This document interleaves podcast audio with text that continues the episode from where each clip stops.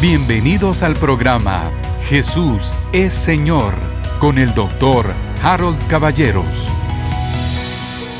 Quiero compartir con ustedes un concepto que ha venido a mi mente en los últimos días y que me parece una manera muy importante de tratar este tema que yo quiero compartir con ustedes. Y lo voy a hacer introduciendo la palabra y el concepto de perspectiva. Perspectiva es una palabra que pertenece al campo del dibujo, al campo de la ingeniería, al campo de la visión, pero también tiene un concepto como una forma de pensar. Les voy a contar algo, una anécdota. Cerca de donde nosotros vivimos o de donde tenemos nuestra casa en Florida, hay una ciudad que se llama San Petersburgo. Toda la gente cariñosamente le dice San Pete. Y es una ciudad preciosa, grande, linda a la orilla del mar. Pero ahí a la orilla del mar compraron un terreno y construyeron un museo. Una familia muy adinerada comenzó a guardar obras del el pintor Dalí, el español, y coleccionó y coleccionó y coleccionó hasta que después decidieron donar toda esa colección y formar el museo y es una cosa bellísima. Gente viaja de todas partes del mundo para ir a ver las exhibiciones y hacen unas exhibiciones fantásticas. A veces, bueno, una vez me recuerdo, pusieron una Dalí y Picasso, unas exhibiciones formidables. Pero quiero contarles que Dalí, que verdaderamente era un genio, supo, estaba hablando con alguien, vivió en Estados Unidos bastante tiempo, en California, estaba hablando con alguien y alguien mencionó un tema que para nosotros ahora es súper popular, pero esto hace mucho tiempo, y es el tema de los píxeles. Entonces él se interesó y dijo, explícame qué quiere decir esto de los píxeles. Entonces le explicaron cómo funciona lo de los píxeles. Nosotros creo que nos hemos familiarizado porque las cámaras eh, digitales, las pantallas de televisión dicen el número de píxeles. Entonces Dalí se interesó y pintó un cuadro. Está en el segundo piso del museo. Es un cuadro grande, grande. Y como siempre, pintó a Gala, su esposa. Y el cuadro se llama Gala mirando al mar. Y está eh, la señora mirando al mar desnuda porque la pintaba siempre así, y la pintó desnuda viendo al mar. Entonces, el cuadro es como una de las grandes atracciones del museo, por lo que voy a decirles. Uno mira el cuadro y lo admira, y hay una barrera para verlo, y el cuadro es un cuadro fenomenal es un cuadro moderno como el estilo de él, pero está el mar, está ella, es un cuadro absolutamente especial. Pero entonces le piden a usted que se retire 20 metros. Así que camina para atrás y cuando usted está a 20 metros es una sorpresa inmensa porque es un retrato, ya no aparece Gala, sino que es un retrato de Abraham Lincoln. Cualquiera lo puede ver en la internet. Es formidable, es una cosa extraordinaria. ¿Cómo es posible que me acerco y la veo a ella y me retiro y miro a Abraham Lincoln? Bueno, esto es lo que él hizo con los píxeles, por supuesto que era un genio este pintor, ¿no? Pero a mí me llamó la atención siempre eso y quería usarlo hoy para ejemplificarles a ustedes que es un asunto de perspectiva. Desde cierto lugar la perspectiva luce como, el, como se llama el cuadro, Gala mirando al mar. Pero de otro punto de vista, la perspectiva le muestra el retrato del presidente Lincoln. ¿Por qué estoy yo hablando de esto? Porque todas las cosas, queridos hermanos, o muchas cosas, como la moneda de mi analogía, tienen dos lados. Y se pueden ver desde una perspectiva o se pueden ver desde otra perspectiva. Sería absolutamente cierto, correcto, adecuado, que una persona le dijera, fui al segundo nivel y vi un retrato de Lincoln. Otra persona podría decirle a usted ahí en el museo, fui al segundo piso y hay un cuadro enorme de la esposa del pintor mirando al mar. Y también tendría razón. Los dos tendrían razón, es verdad, pero es un asunto de perspectiva. Algunas cosas, como las monedas, tienen dos caras. Y si existen dos caras, pues podemos y debemos decidir en cuál queremos fijar nuestra atención. Quiero llevarles a Colosenses capítulo 1, 9 al 14, y dice, por lo cual también nosotros, me parece que esto lo acabamos de leer, así que no lo voy a repetir, discúlpenme. Como si se tratase del cuadro de Dalí, hay dos formas de aproximarnos al Evangelio. La primera se refiere al conocimiento natural, sensorial, como lo expresa el apóstol Juan en Juan en primera de Juan 1:1. Dice, lo que era desde el principio, lo que hemos oído, lo que hemos visto con nuestros ojos, lo que hemos contemplado y palparon nuestras manos tocante al verbo de vida. ¿De qué está hablando Juan? Juan está hablando de lo que vivieron con Cristo. Y lo dice de esa manera, lo que oímos, lo que vimos con nuestros propios ojos, lo que tocamos palpante al verbo de vida. Es decir, eso es lo que llamamos el conocimiento natural. Yo ya lo he repetido muchísimas veces, conocimiento sensorial. Es el conocimiento que todos los seres humanos tenemos, todos, los que están perdidos y los que son salvos los que conocen a Cristo y los que no, los que tienen al Espíritu Santo y los que no lo tienen. Todos tienen cinco sentidos, vista, olfato, gusto, oído y tacto. Y la gente obtiene todo el conocimiento de ahí. Cuando fuimos al colegio, ¿qué aprendimos? Eso. Y cuando fuimos a la universidad, ¿cómo aprendimos? Así, a través de la vista, a través del tacto, del olfato, del gusto, del oído. Así aprende el ser humano todas las cosas. Pero hay un segundo tipo de conocimiento, mucho más importante que el primero Llevo desde enero del año pasado compartiendo con ustedes el tema de la revelación. La revelación que procede de la palabra de Dios. ¿Y quién es el que la revela? El Espíritu Santo. Ese conocimiento por revelación, sí, miren, voy a decirlo de esta manera, no está disponible para todos. Está disponible para los que están abiertos al Espíritu de Dios, los que tienen el Espíritu Santo Por eso yo siempre digo, ¿verdad? La revelación procede exclusivamente de la palabra de Dios y el instructor es el Espíritu Santo. Él es el que nos revela la palabra. Entonces son dos tipos de conocimiento. Un conocimiento de los sentidos. Yo los voy a contrastar ahora. ¿Qué dice Juan? Lo que vimos con nuestros propios ojos, lo que oímos, lo que tocamos palpante al verbo de vida. Pero por el otro lado tienen ustedes a Pablo. Y dice, a mí esto no me lo enseñó carne ni sangre, me lo reveló Jesucristo. Se los voy a leer, se los voy a leer porque es importante que lo veamos en la palabra. Fíjense, voy a repetir, eh, tengo todo mi escrito aquí, supongo que no es bueno leerlo, pero por lo menos así pongo mis puntos. El primer, la primera forma de aproximarnos al Evangelio consiste en el conocimiento sensorial. La segunda perspectiva se refiere al conocimiento revelado. ¿Revelado por quién? Pues por el Espíritu Santo. Es la revelación que acabo de mencionar. Primera de Corintios 2, 7 al 10.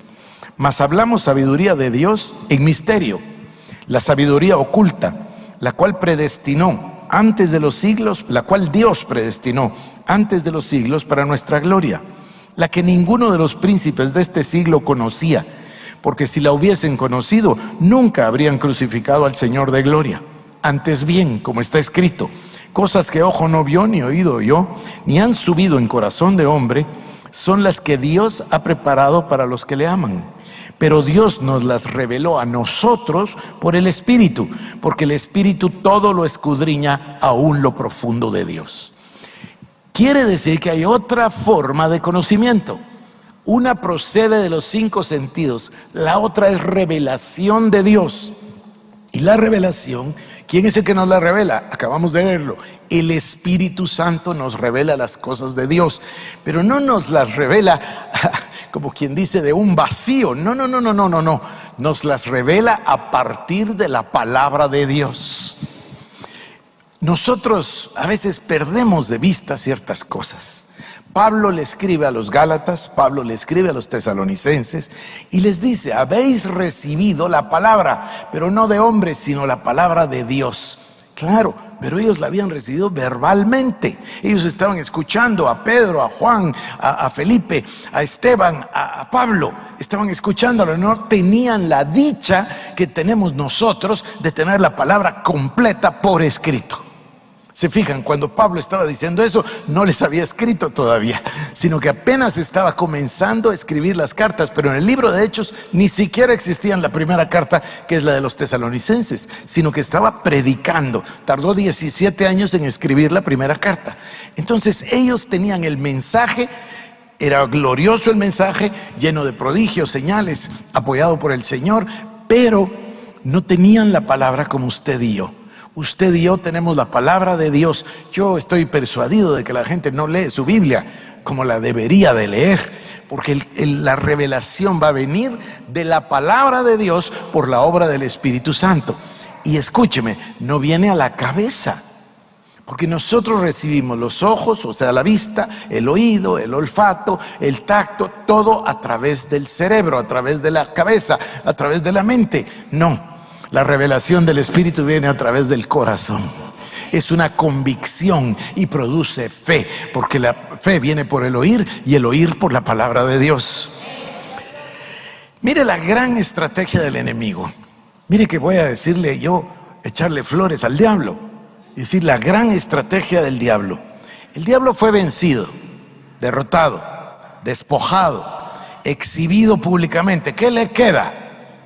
Solo le queda una cosa, su propia naturaleza. ¿Y cuál es su naturaleza? La mentira. Juan 8:44, vosotros sois de vuestro padre el diablo y los deseos de vuestro padre queréis hacer. Él ha sido homicida desde el principio y no ha permanecido en la verdad porque no hay verdad en él. Cuando habla mentira, de suyo habla, porque es mentiroso y padre de mentira su naturaleza es el engaño, la mentira. Esa es el arma que le queda. Ahora, ¿cómo la usa?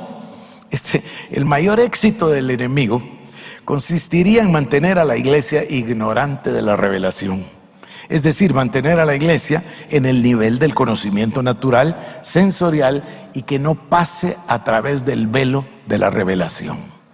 Ya ustedes saben que yo tengo una gran enemiga, ¿verdad? Lo repito siempre odiosa. Se llama la ignorancia. Ese es el problema de la iglesia, la ignorancia. Esa es la gran diferencia entre unas sociedades y otras.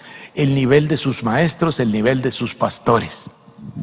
Cuando nosotros no tenemos la palabra de Dios predicada, entonces, ¿qué podemos recibir?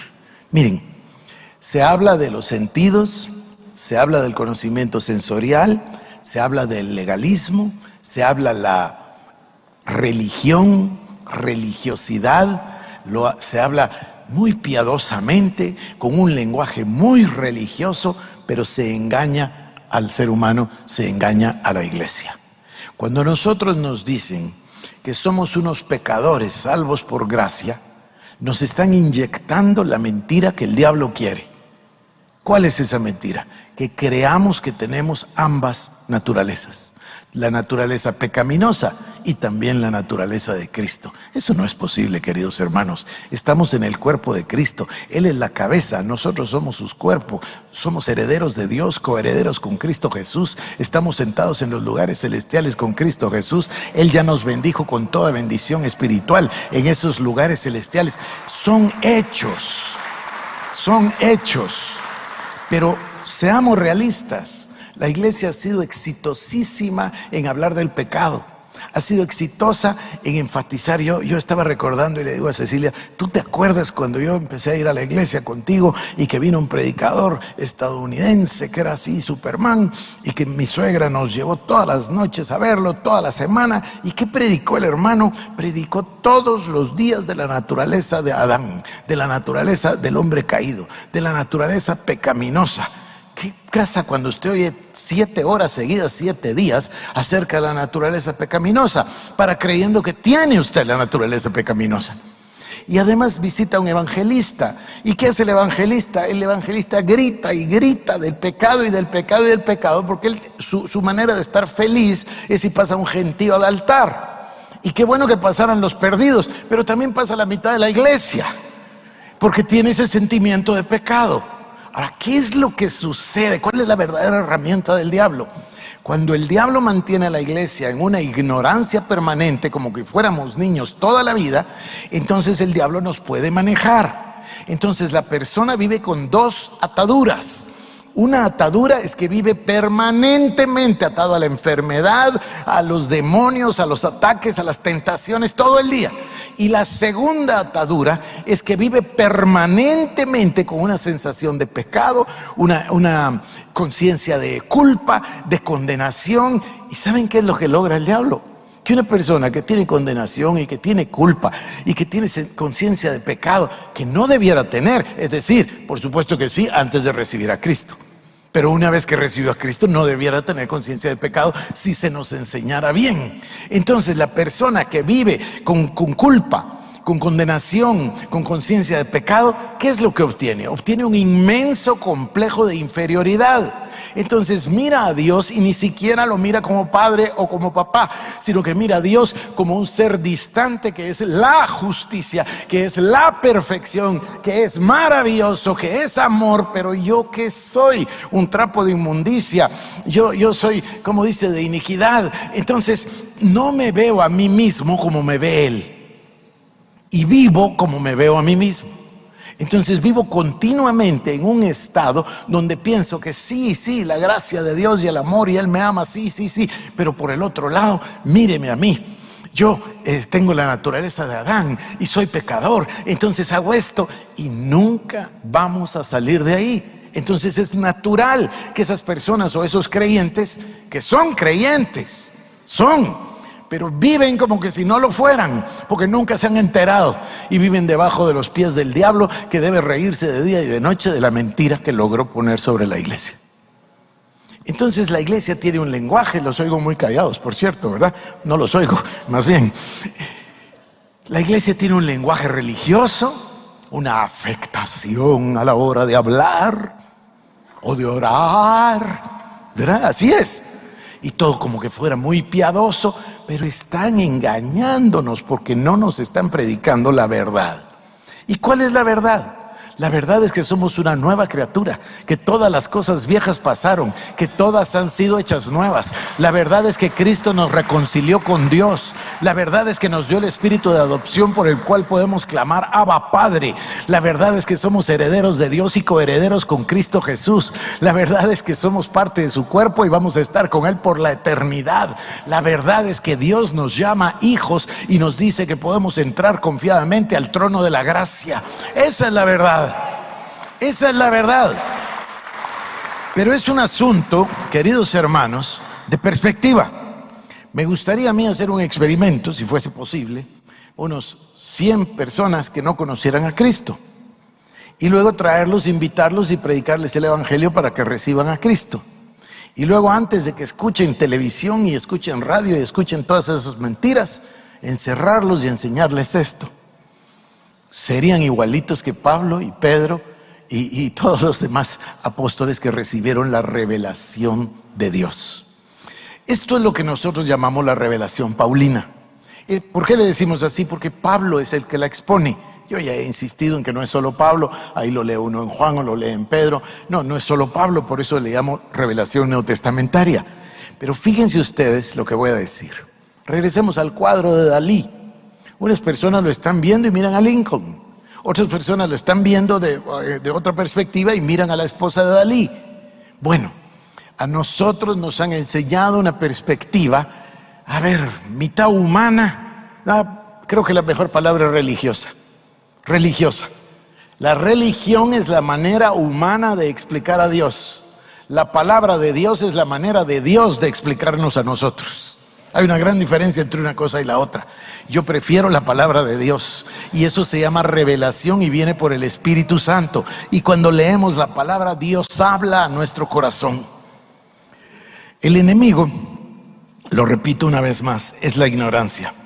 La iglesia ha hecho énfasis en el pecado, la naturaleza pecaminosa, la carne, ya le dije lo del evangelista, y el gigantesco error de sembrar en la mente de las personas la dualidad mitad gracia y mitad naturaleza pecaminosa. Queridos hermanos, si alguien nació de nuevo, Cristo Jesús le quitó la naturaleza pecaminosa y en lugar de ella le dio su propia naturaleza.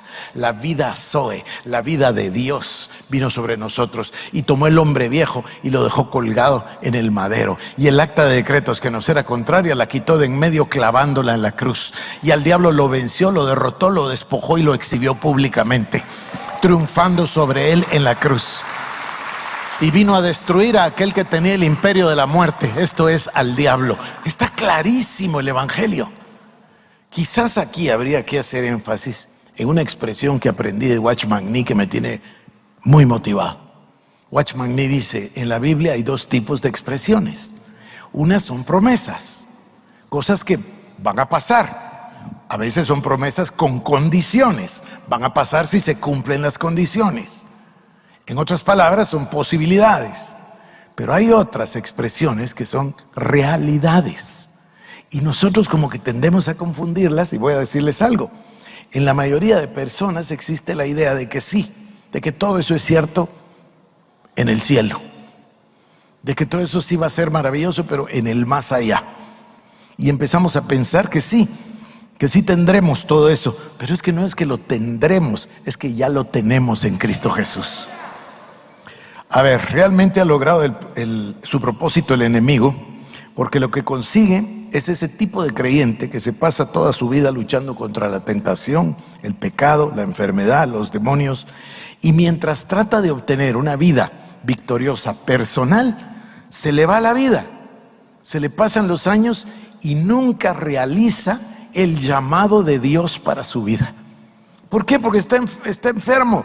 Por favor, ore por mí. Está necesitado, nunca tiene dinero. Siempre tiene necesidad de un milagro. Siempre tiene necesidad de que le den. Siempre está detrás de la bendición. Y cuando digo detrás, no, no estoy diciendo persiguiendo la bendición, sino que un paso atrás de donde se da la bendición. Entonces jamás tiene la oportunidad de levantarse con dignidad a hacer lo que Dios le creó para que hiciera, a cumplir el llamado de Dios en su vida.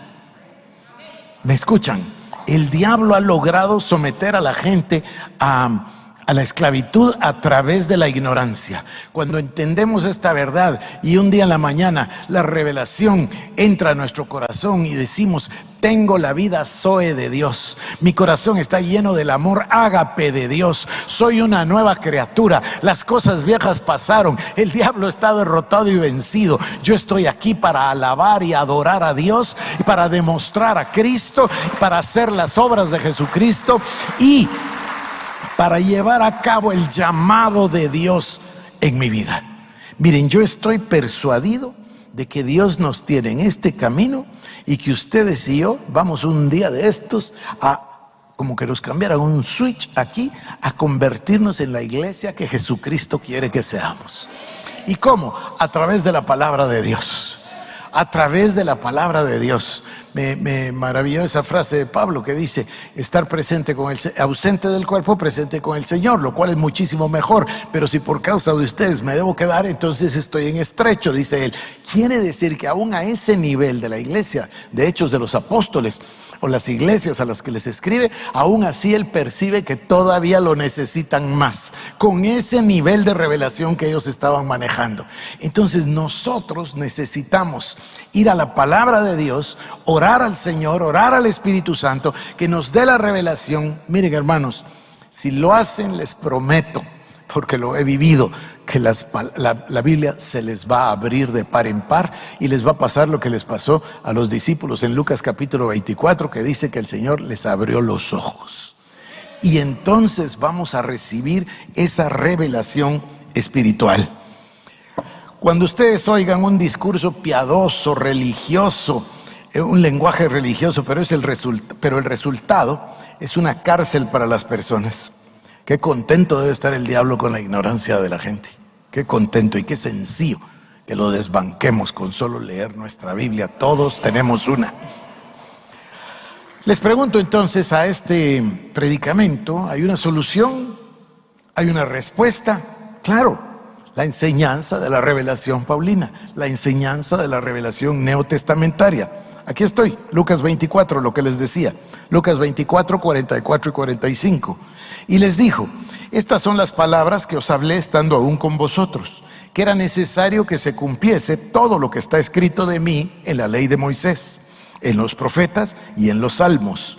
Entonces les abrió el entendimiento para que comprendiesen las escrituras. Ese es el milagro de Dios, abrir el entendimiento para que comprendamos las escrituras. Efesios 3, 4 al 6. Leyendo lo cual podéis entender cuál sea mi conocimiento en el misterio de Cristo misterio que en otras generaciones no se dio a conocer a los hijos de los hombres, como ahora es revelado a sus santos apóstoles y profetas por el Espíritu, que los gentiles son coherederos y miembros del mismo cuerpo y copartícipes de la promesa en Cristo Jesús por medio del Evangelio. Colosenses 1, 26 y 27. El misterio que había estado oculto desde los siglos y edades, pero que ahora ha sido manifestado a sus santos, a quienes Dios quiso dar a conocer las riquezas de la gloria de ese misterio entre los gentiles. ¿Cuál es el misterio? Que es Cristo en vosotros, la esperanza de gloria. No existe ninguna creencia en el mundo, ninguna religión, no hay ninguna, como el cristianismo, en el sentido de que ninguna religión afirma tener un Dios que viva adentro del que le adora. Somos los únicos. Y no lo afirmamos nosotros, los afirma el Padre diciendo que nosotros estamos en Cristo, que Cristo está en nosotros, que el Espíritu Santo está en nosotros, sobre nosotros y con nosotros. Dios mora en nuestro corazón. Somos templo del Espíritu Santo.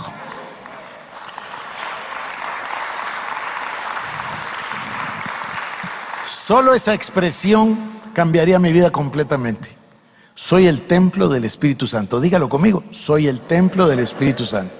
Y si soy el templo del Espíritu Santo, ¿usted cree que el diablo se va a atrever a venir contra mí?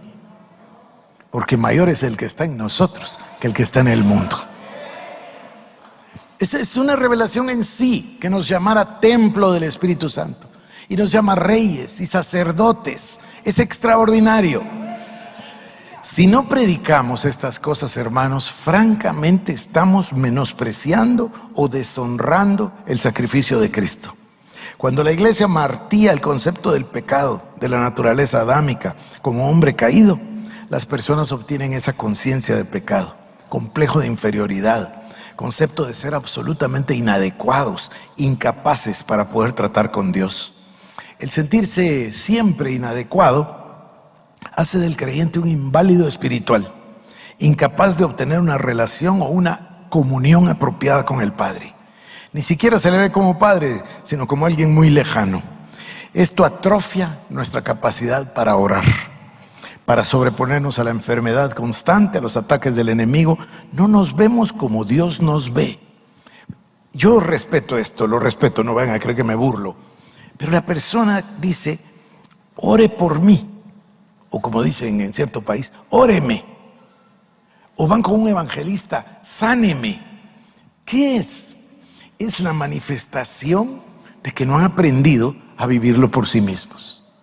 ¿Y sabe qué? Que Dios hace un milagro, porque Dios es amor. Y la persona desarrolla su fe en ese evangelista, tiene fe y está viendo a los otros enfermos sanarse, entonces se sana. Después se va a su casa y se enferma de nuevo. ¿Por qué?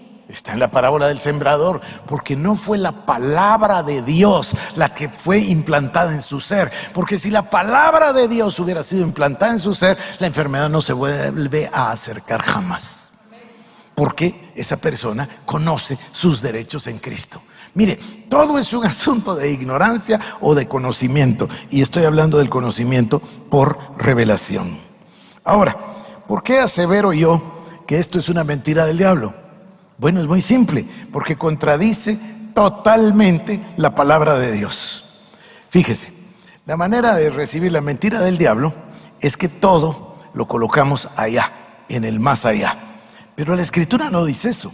La escritura dice, Colosenses 2.10, vosotros estáis completos en Él, que es la cabeza de todo principado y potestad. Vosotros estáis completos en Él. Romanos 8.37. Antes, en todas estas cosas, somos más que vencedores por medio de aquel que nos amó. ¿Cuándo vamos a ser más que vencedores? Mañana. Ahora, ¿qué tal está otra? Romanos 8.1. Ahora pues, bueno, ahí ya comenzamos con ahora pues, ninguna condenación hay para los que están en Cristo Jesús. ¿No es claro? ¿No es clarísimo? Ahora pues, ninguna condenación hay para los que están en Cristo Jesús, los que no andan conforme a la carne, sino conforme al Espíritu. Porque la ley del Espíritu de vida en Cristo Jesús me ha librado de la ley del pecado y de la muerte. Estas son realidades. Ya sucedió. Aquí otra, Romanos 5.1. Justificados pues por la fe, tenemos paz para con Dios por medio de nuestro Señor Jesucristo. Judas 1.24, y aquel que es poderoso para guardarnos sin caída y presentarnos sin mancha delante de su gloria con gran alegría, al único y sabio Dios, nuestro Señor, nuestro Salvador, perdón, sea gloria y majestad, imperio y potencia, ahora y por todos los siglos. Segunda de Pedro 1.4 por medio de las cuales nos ha dado preciosas y grandísimas promesas, para que por medio de ellas llegaseis a ser participantes de la naturaleza divina, habiendo huido de la corrupción que hay en el mundo por causa de la concupiscencia. Y puedo seguir.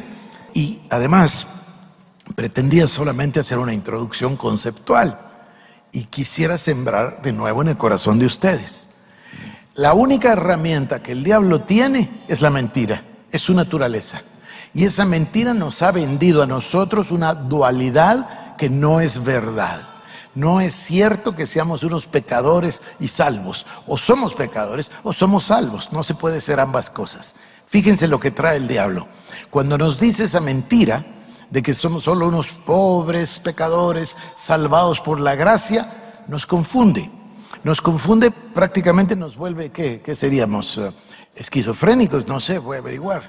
Con, con dos mentes, ¿verdad? Entonces, estoy mal, pero estoy bien. ¿Qué es lo que hace? Anula nuestra capacidad de ser creyentes. Cuando Cristo nos salvó, nos dio su naturaleza, nos dio su vida, nos hizo una nueva criatura, una nueva creación. Las cosas viejas ya pasaron y todas han sido hechas nuevas. Vivimos en una novedad de vida. Pero, qué éxito del diablo si nos puede mantener en un estado de niñez permanente. Qué éxito si no, si no averiguamos la verdad. ¿No le parece? El otro día salió en el periódico en Estados Unidos, lo leí, que decía que estaban todos esperando, porque la lotería se vence, creo que son seis meses, ya no recuerdo. Entonces estaban todos esperando porque al día siguiente se anulaba un premio de muchísimos millones de dólares. Y en la noche antes apareció el dueño con el ticket. Horas antes apareció con su ticket para cobrar la lotería millonaria porque no se había dado cuenta que tenía el ticket. Entonces dice que ante la insistencia de la televisión y de todos, dijo, pues yo compré uno, voy a buscarlo y lo encontró. Bueno, eso es como nosotros. Tenemos que buscar la perla de gran precio, queridos hermanos, porque ahí está la revelación en la palabra. Ahí está la revelación de Dios, de lo que Cristo hizo por nosotros. Voy a dar un mal ejemplo, este no es un buen ejemplo, pero lo voy a decir de esta manera. A veces nosotros hacemos un esfuerzo como padres por un hijo, hijo, hija, y hacemos un gran esfuerzo. Y después llegamos con ese esfuerzo, a lo mejor fue esfuerzo físico, económico, eh, yo qué sé, lo que fuera, ¿no? Y llegamos nosotros con el hijo con aquello que nos costó tanto y el hijo lo deja por ahí tirado. ¿Cómo se siente? Se siente uno muy desilusionado, pero se siente uno muy triste, ¿no? ¿Saben cómo se siente? Despreciado. Ahora se imaginan que Dios descendió a la tierra, se encarnó, se hizo forma de hombre, se humilló hasta la muerte, muerte de cruz resucitó, venció al diablo, venció a la muerte, Él tiene las llaves de la muerte y del Hades, nos salvó, nos redimió, nos dio una nueva naturaleza, nos llamó, nos predestinó, nos justificó, nos santificó. Y nosotros no nos hemos dado ni cuenta y estamos en la iglesia desde hace 10 o 20 años. Eso es un menosprecio tremendo o no. ¿Cómo se sentirá el Señor? Tenemos la obligación de entender lo que Cristo ha hecho por nosotros, para crecer y para caminar en el llamado que tiene para nosotros en su ministerio. Esto fue el programa Jesús es Señor con el doctor Harold Caballeros. Si quieres más información, búscanos en nuestras redes sociales como Iglesia El Shaddai Guatemala